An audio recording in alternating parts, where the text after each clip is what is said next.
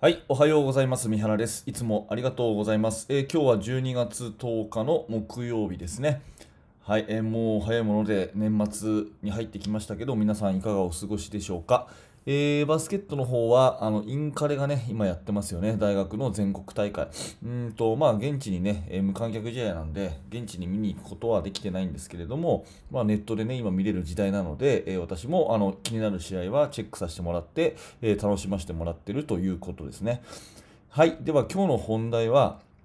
えー習慣は66日というテーマのお話をしたいと思います。えーまあ習慣、毎日ね、やっているからあの考えなくても自動的に体が動くことを習慣というふうに言うわけですが、まあ私はね、えーこの習慣化という習慣、物事を何か習慣にするっていうのが結構得意で、まあ、このラジオもそうですし、YouTube もそうだし、ブログを書くとかね、そういう、まあ、一個一個の地道なことを結構こう続けていく？で続けていって成果につなげるっていうのが、まあ、私はあの得意だし好きなんですね。うん、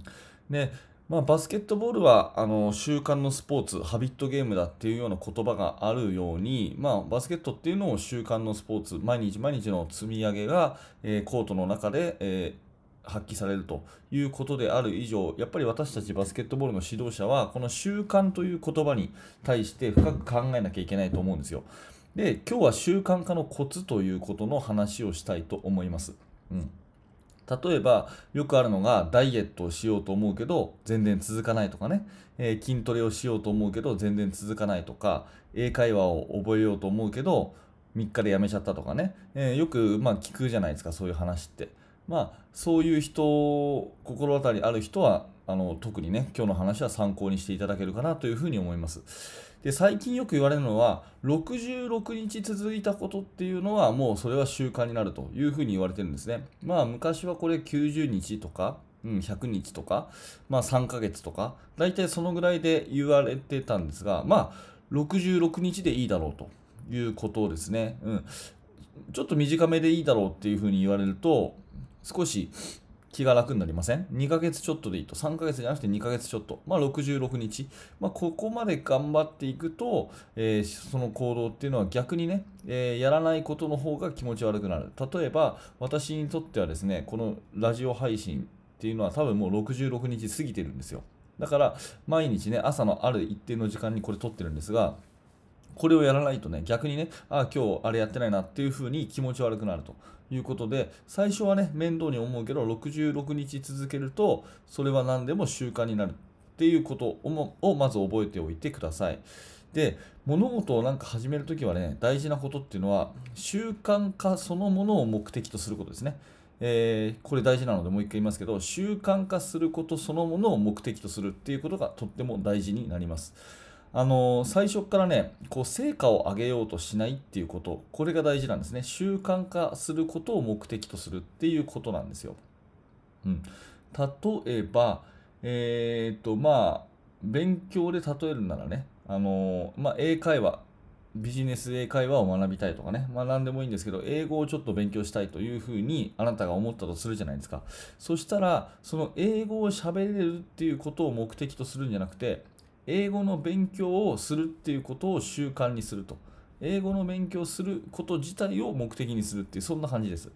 で、これコツをもうちょっと具体的に言うと、私は3つあると思っていて、えーまずは目的をはっきりさせること。うん、で2つ目は最初は強制力が必要ってことですね。で3つ目は、これ一番大事なんですが、小さなことからやるということになります。まあ、今、英語っていう話をしちゃったので、英語の話から例でいくとですね、まず何のために英会話を勉強するかっていう、これをはっきりさせることですね。これもあの何でもいいと思います。えーなんとなくこうかっこいいと思うからでもいいし、海外旅行が楽しめるからでもいいし、ねえーまあ、映画とかテレビとか YouTube でも英語が分かった方が見れる番組が増えるからでもいいです。うん、もう何でもいいです。あの自分なりにこれは何のためにやってるっていうのをまずはっきりさせるっていうことがまず大事ですね。これが1番目です。で2つ目は最初は強制力が必要っていうことで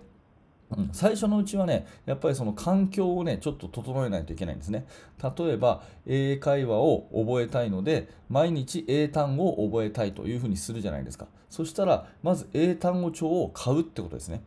うん、それから何かこう紙に書いて毎日英単語をやりますって書いて、えー目に見えるところに貼っとくとか最初はそういうふうにですね場を設定しておいて、うん、あの強制力を自分で働かせるっていうことです。あのまあ、おすすめなのはですねその共通の友達に、うん、宣言をして、えー一緒にこうやるとかね、えー今日から毎日英単語を覚えようよっていう風な友達と言っていいねっていう感じで、あのーそういうねやり取りを毎日する今日覚えた覚えたよって、うん、いう風に言えるようなそういう仲間を見つける、まあ、そんなようなことが強制力を働かせる一つのアイデアですよね。で3つ目はねすごく小さなことからやるってこれも大事なことです。うん、例えば英単語を覚えようってなったら1日10個覚えようとかね、うん。えー、と1週間でこの単語帳全部一通り読もうとかね、まあ、すごくこう負荷がかかることから始めちゃうと必ず挫折するんですよ。だからそうじゃなくてもう1日1個覚える、うん、これでいいと思います。1日1個覚える。もうこれだったら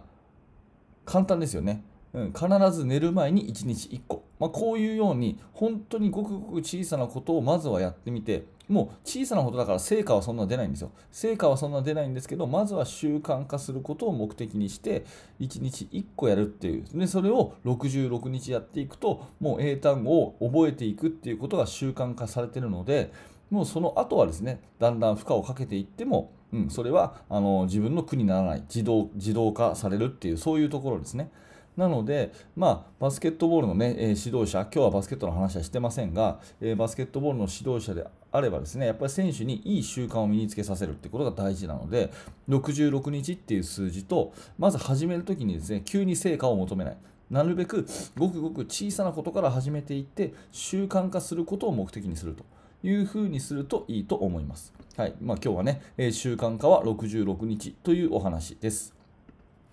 はい、ありがとうございました。えーこのチャンネルでは、えーバスケットボールとかコーチングに関するお話を毎日お届けしているチャンネルです。もし何らかあなたのお役に立てたのであれば、ぜひチャンネル登録をして、また明日も聞いてください。えーそれとですね、動画の説明欄のところにヒマラヤラジオというリンクがあります。ヒマラヤをフォローしていただけると、え同じ放送をポッドキャストで聞けますので、ぜひヒマラヤの方のフォローもよろしくお願いします。はい、えー最後までご視聴ありがとうございました。三原学でした。それじゃあまた。